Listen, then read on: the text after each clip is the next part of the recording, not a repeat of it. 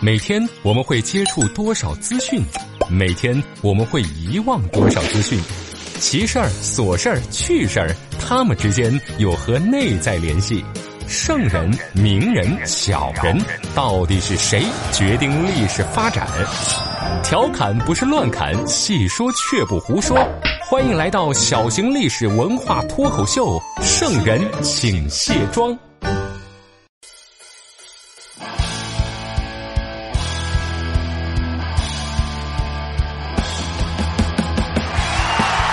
这里是圣人请卸妆，独孤家向您请安了。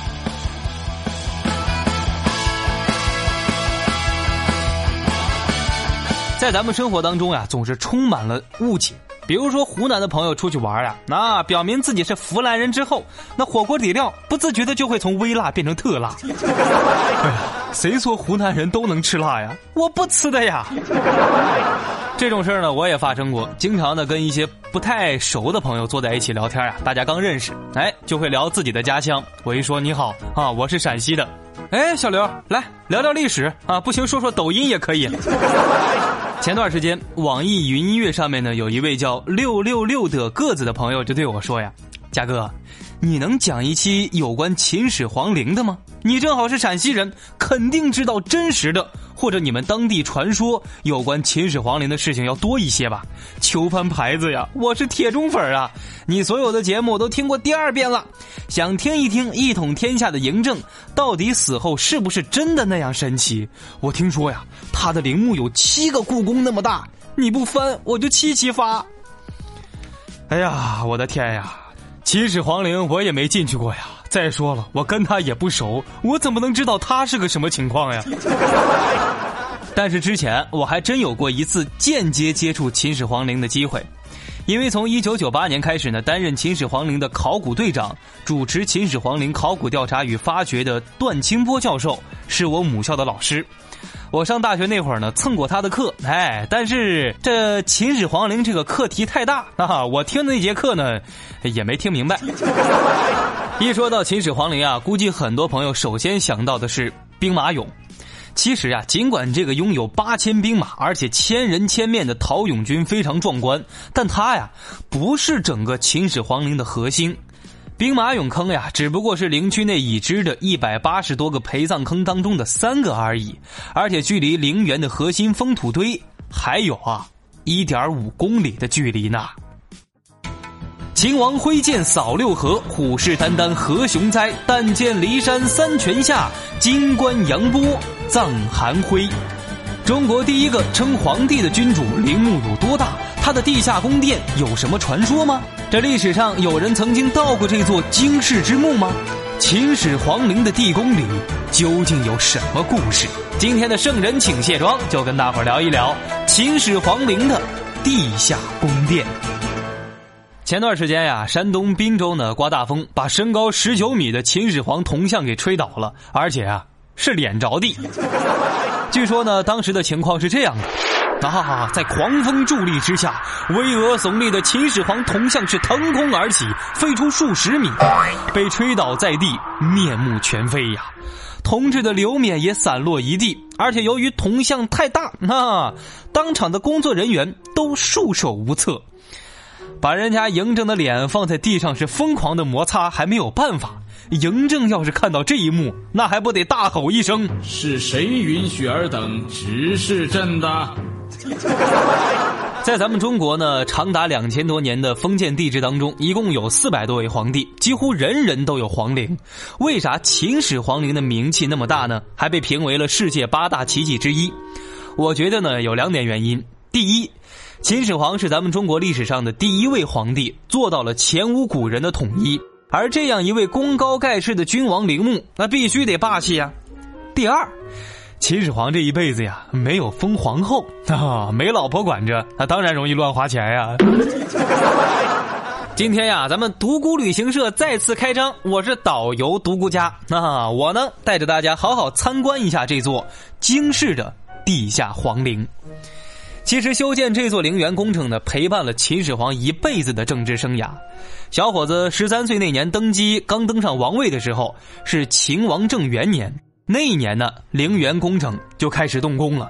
哎，嘉哥，这秦始皇还真不图吉利呀！啊，刚上位就修坟呐。其实啊，古代帝王都是这样的，生前造陵。最早在战国时期呢，那会儿的诸侯国王呀，也是在生前就开始设计修建自己的陵墓了。但是要说这个秦始皇，他还真有点性子急。这别的诸侯王都是登基干了几年之后才开始设计，秦始皇呀是刚登基就开始造了。从秦王嬴政继位到他去世后的一年呢，整座秦始皇陵一共修建了三十八年。哎呀，三十八年呀，朋友们，不知道这七千设计师改过多少次方案，画过多少张图纸。遇到这样的甲方爸爸，你说你能有什么脾气？忍住，别说话，画图。因为秦始皇呢是在出巡途中忽然猝死的，所以呀，当时的陵园他没有彻底完成。秦二世继位之后呢，继续园林的收尾工作，一直到秦末的战争爆发，工程呀是被迫停止的。个别项目在最后并没有竣工，也就是说，秦始皇呢自己筑了一个烂尾工程。他当然啊是打了引号的。根据研究汉代史料《汉旧遗》这本书里边有一段关于秦始皇陵地宫深度的介绍，是这样说的。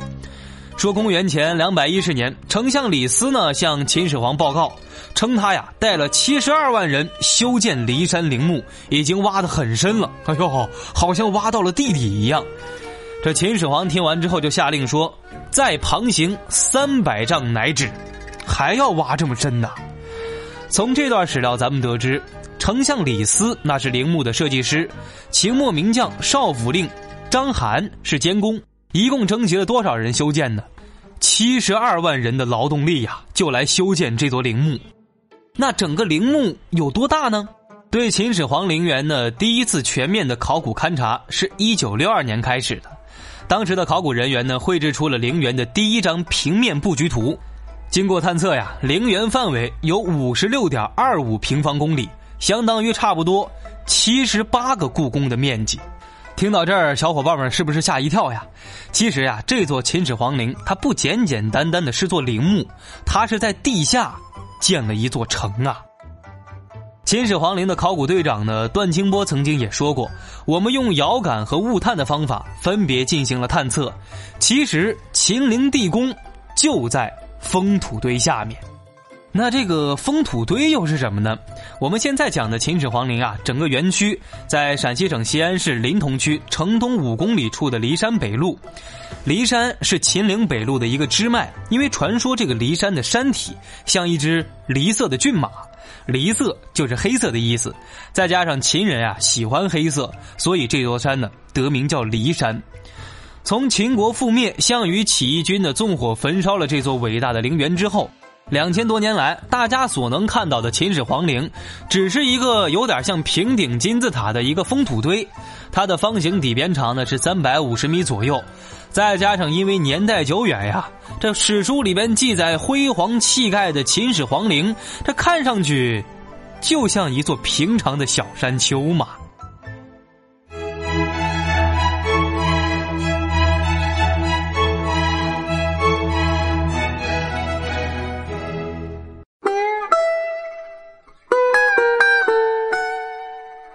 其实整个秦始皇陵啊，分为陵园区和从葬区两部分。陵园呢是以封土堆为中心，内外有两层重圆，加上宏伟的三出阙和建筑群，以及六百多座陪葬墓、陪葬坑，一起构成了地面上的秦始皇陵。这样的规模，很显然啊，是在模仿当时的都城咸阳的格局。地宫是整个陵园的核心区，它依次分为内城、外城和外城以外。根据司马迁对于秦始皇陵地宫的描述呀，他说，有一条东西向的隔墙，把内城分为南北两个部分。南部主要呢是陵墓的封土，在北部中间呀，又有一条南北向的复道，把北边分成了东西两个单元。这东单元呢是陪葬区，是秦始皇的十二个儿子和十个公主；西单元呀是秦始皇的寝殿，供奉着秦始皇的灵位和遗体。北边是祭奠活动的指挥部和文武百官休息的场所，外城又分成了四个不同的区域。南区呢分成两个，东边是陵园部队的营房，西边呢也分成两部分，分别是养马的饲养场呀，以及这个膳食房、乐府以及荷花池。咱们现在探明的秦始皇陵区呢，一共是五十六点二五平方公里，主要由城旦呀、墓冢啊、寝殿、四立社、陪葬墓、陪葬坑六个部分一块构成的。整个陵园以墓冢为中心，形成了一个贯通陵园东西的中轴线。这种布局结构呀，一直影响着中国后代帝王陵园的建设。不知道各位小伙伴听清楚了没有？大家一直想参观的大名鼎鼎的兵马俑，只是秦始皇陵区很小的一部分。因为六十平方公里内的范围之内，都曾发现过秦代皇家的文物遗址，兵马俑坑呀，它就在这个范围之内。秦始皇陵的魅力啊，不仅是因为它大，而是因为范围如此之大的陵园之内啊，没人说得清里面到底有什么东西。它这个留白留的相当大。各种各样的史书记载啊，已经把秦始皇陵呀说的跟神仙宫殿一样了。但是咱们现在呢，根据考古发现，只有部分兵马俑和石铠甲等等精美的文物。目前为止呀，并没有发现史书上面记载的豪华奢仪的、不敢想象的楼阁宫殿。但是我们可以肯定的是，秦始皇是按照视死如视生的标准修建的陵墓，就是生前是什么待遇，那去世之后呢，也要享受同等的服务标准。在地上创造了一个崭新的帝国，那么在地下，他也要集先秦历代的墓葬之大成，修建一个举世无双的皇陵。为了体现至高无上的皇家威仪呀，同时也让自己死后呢，和活着时候一样处理政务工作呀、饮食起居呀，他打破了秦之前人们祭祀先王不在墓地进行的一个传统。从秦始皇开始呀，他把之后人们用来祭祀他用的寝殿建在了墓地。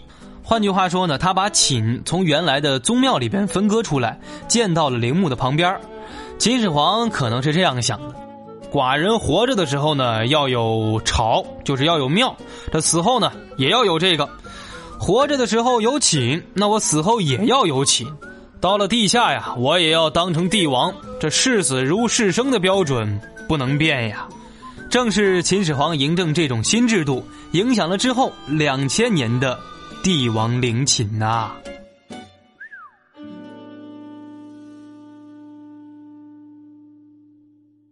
粉底眼霜高光隔离，腮红睫毛乳液精华，女人有了这些会更加美丽，历史有了这些只会更加迷离。卸妆看历史，观点更清晰，这就是咱们的圣人请卸妆。欢迎回来，这里是圣人请卸妆，独孤家向您请安了。刚才呢，咱们讲的那么恢宏的秦始皇地宫呀，是不是真的就藏在那块凸起的封土下面呢？两千多年来一直是众说纷纭，再加上历史上呀数不胜数的记载和传说，早就让这座秦始皇地宫呢更加的神秘了。要想弄明白秦始皇陵地宫呀，咱们得把时间拨回到二零零二年的十一月。二零零二年的十一月，中国地质调查局与陕西考古研究所开始联合对秦始皇陵区进行物理探测。这次探测呀，动用了重力法、磁法、电法、磁共振等八类二十二项现代化科技呢探测手段，想要破解这份千古谜题。可能秦始皇自己也没想到，哎呀哈哈，这帮人就这么想见寡人吗？除了现代科技手段的考古工作，还用到了洛阳铲。用传统办法验证高科技手段，在秦始皇陵它到底是不是靠谱？所有的勘测结果都表明，秦始皇陵地宫就在这层封土堆的下面。研究人员根据勘测发现，就在封土堆下面的墓室周围啊，存在着一围很厚的一个细夯土墙，这就是所谓的秦始皇陵的一个宫墙。经过验证，宫墙东西长呢大概是一百六十八米，南北长一百四十一米，南墙宽十六米，北墙宽二十二米。而且在修建宫墙的施工当中呢，他要检验这个夯土墙的这个宫墙是不是坚硬，怎么办呢？施工人员会站在远处拿弓箭射这个墙，如果箭能插进墙里边，修好的宫墙呀不行，推倒再建。考古队长呢，段清波也说了，宫墙是用多层细土夯实形成的，每层呢大概有五到六厘米厚，相当的精致和坚固。而且呀，有的地方的墙很高，整个墙的高度大概是三十米。你想想，十层楼的高度，这是何等的气派呀！在墓室里边，围绕着墓室修建一层这样的细夯土墙，这种办法在其他陵墓当中呢从来没发现过，这是秦始皇陵的一个创举。从坑穴外要经由墓道进入地宫。根据西汉以前的陵墓考古经验，大家都觉得呢，所有的专家认为，秦始皇陵地宫至少有四条墓道，因为呢端门四达，这个呢只有身份尊贵的人才能使用四条墓道。但是经过实际的考古发现呀，地宫里边只有东西两侧各有一条墓道，而且南北两侧呢没有发现类似的结构。经过物探探测呢，咱们的眼睛终于第一次看到了地宫的核心。秦始皇的墓室啊，东西长八十米，南北宽五十米，空间高度呢十五米，墓顶距离封土顶呀有七十二米。墓室或墓道的顶部有可能是青石构成的，这种石料明显跟于这个陵墓南侧骊山上的石料不一样，它跟这个封土堆当中夹杂的自然石块也不一样。但是呀，却跟秦始皇陵六七十公里之外渭北诸山一带的石灰岩相同，这也就印证了晋朝人潘岳在《关中记》当中的一个记载，说骊山无此大石，运取于渭北诸山。可见呀，这些修建陵墓的巨石都是从六七十公里外的距离呀运送过来的。至于墓室内部的细节情况呢，咱们现在知道的还不多。不过，关于史料当中记载啊。秦始皇陵地宫里边有水银造的百川江河大海这个事儿，这次物理探测也得到了证明，说明秦始皇陵地宫里边汞的含量确实非常高。皇陵里边有拿这个水银灌溉成的江河大海，这种现象呢，司马迁在《史记》当中也记载了，《史记·秦始皇本纪》当中是这样说的：地宫内以水银为百川江河大海。而且根据呢这次探测发明，地宫里边汞的分布是东南西南比较强，东北啊西北比较弱。如果用水银分布代表江海的话，这刚好跟咱们国家渤海、黄海的位置是符合的呀。想当年秦始皇还亲自到过渤海湾，他是不是想在地宫里边修建整个国家的气度，营造出这种大海的氛围呢？其实秦始皇用水银为江河大海的目的呀，不简简单单是观赏的。他自己也看不到，因为地宫里边呢弥漫着汞的气体，还可以让这个尸体呀、随葬品保持不腐烂。而且汞大家知道是剧毒，大量吸入你会让人死亡的。所以地宫里边的水银还可以毒死那些盗墓的人，起到了防盗作用。在重重机关和强弓弩师之外，不知道秦始皇和他的这个工程师还想了多少种防盗的办法。但是不管怎么说，两千多年来啊，这些防护陷阱呀。好像一直没派上用场。那说到这儿，有些小伙伴就要问了：哎，嘉哥不对呀，那我在史书里边看，很多都有记载说秦始皇陵被盗过呀。你看，咱们史书里边记载关于秦始皇陵被盗的事情太多了。从这个汉代史学家司马迁、班固这些古人就告诉我们，项羽入关中之后，一把火烧毁了秦始皇留下的所有的宫殿建筑，又大肆的抢夺秦始皇陵地宫当中的珍宝，三十万的兵力，三十天连着一个月都没搬完。又有传说呀，是因为有只羊钻到了秦始皇陵的洞穴里边，就是有个牧童就打着火把在里边找羊，一个不留神哎呦！羊没找到，火把呀烧着了整个棺椁的宝藏。还有《史记》呢说，这个东晋十六国时代呀，后赵的国君石季龙和唐朝末年的农民起义军领袖黄巢都曾经到过秦始皇陵。尽管史书里边已经写的这么多了，但是我们还是想问一句：这秦始皇陵是不是真的被盗了呀？经过全面勘测之后，咱们呀不用担心。在周围陪葬的坑当中，项羽时代焚烧破坏的痕迹啊，确实有，而且不少。但是封土堆下面的地宫却完好无损。虽然封土堆呢在东北面和西南面呀都有一个发现了一个盗洞，但是这个盗洞很小，直径只有一米，很显然是个体的小毛贼的水平。而且这些盗洞呢没有达到地宫就半途而废了，放弃了。这连个打通的洞都没有，牧童失火的说法那就更加扯了嘛！如果真的有这事儿啊，他顶多也就烧毁了周边某个陪葬的坑而已。看来深入地下数十米的地宫防住了盗掘的人祸，但是天灾的破坏和时间的消磨一直在考验着秦始皇陵的核心。尤其呀，秦始皇陵南部是山洪爆发的一个高发区，地下水也是威胁地宫安全的一大诱因。更何况《史记》当中明明白白的写着，秦始皇陵是穿三泉而建的。这里的“三”呢，应该是虚词，指的是修建地宫的时候呀，多次穿过泉水。那既然有泉水的影响，这墓室里边是不是被淹了呀？经过探测发现，整个墓室里边没有进水，而且墓室呀也没有坍塌。历史上呢，关中地区啊曾经发生过八级以上的大地震，但是整个墓室却完好无损，这说明呀，整个墓室的建筑质量呀非常靠谱。那么话说回来，这当时的设计师是用了什么办法预防了这些连现代人都无法准确确定的自然灾害呢？至于这个呀，咱们下期再讲。